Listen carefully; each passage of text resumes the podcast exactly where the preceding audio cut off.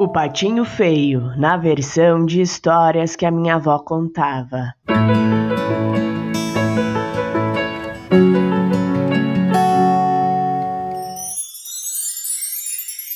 Era uma vez uma mamãe pata que botou cinco ovos que ela chocava e não via a hora de os filhotes nascerem.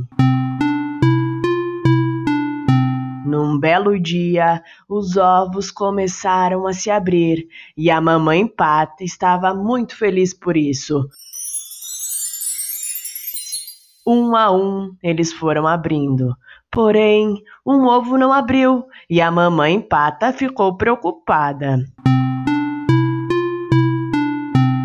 Dois dias depois, o ovo se abriu e o patinho que saiu de lá era diferente de todos os outros. A mamãe pata ficou muito confusa.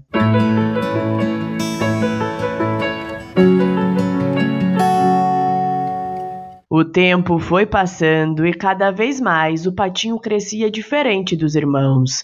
Seus irmãos não eram muito legais com ele e viviam tirando sarro dele por ser diferente. Falavam que ele era muito grande, desengonçado, estranho e o chamavam de Patinho Feio. Patinho Feio ficava muito triste por causa de tudo isso. Se sentia mal por não ser igual aos outros e tentava a todo custo se adaptar, mas não conseguia. Cansado da situação, o Patinho Feio pensou: Que vou fazer? Para onde posso ir para que me deixem em paz? Ele sempre se sentia triste e rejeitado. Então resolveu fugir de casa para encontrar um lugar onde pudesse se sentir amado e acolhido.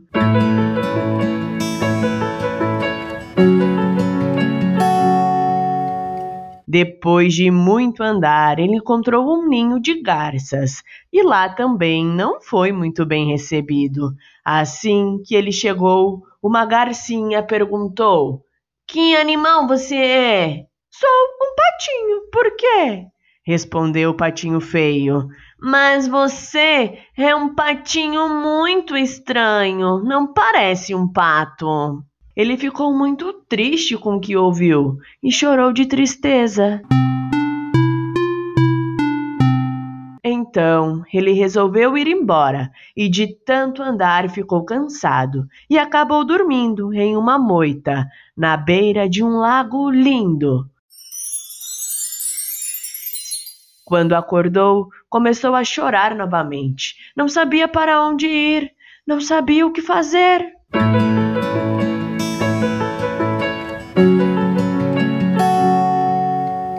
De repente, apareceu uma linda cisne e perguntou a ele: Por que chora, meu pequeno?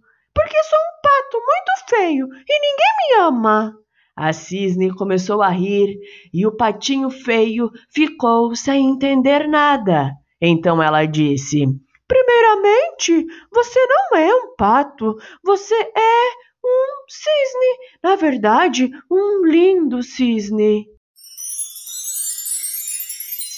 Os outros cisnes filhotes vieram e ficaram ao seu lado, falando o quanto ele era belo. Ele não se aguentava de alegria. Além de encontrar uma família, encontrou uma mamãe que o amava e o achava lindo. Mas o mais importante foi que ele encontrou a si mesmo e percebeu que ele não era feio. Desse dia em diante, ele foi muito feliz, amado e acolhido. Conselho de vó: a beleza e a feiura estão nos olhos de quem vê. Fique perto de quem te acha lindo e te admira, e sua vida será sempre feliz. E aí, o que você achou dessa história? Eu gostei, porque eu concordo que a beleza e a feiura estão nos olhos de quem vê. Penso que não tem problema ser diferente se as pessoas que te cercam, se as pessoas que te amam te aceitam como você é. Para mais conteúdos como este, você pode acessar o meu site Beijos e até a próxima história!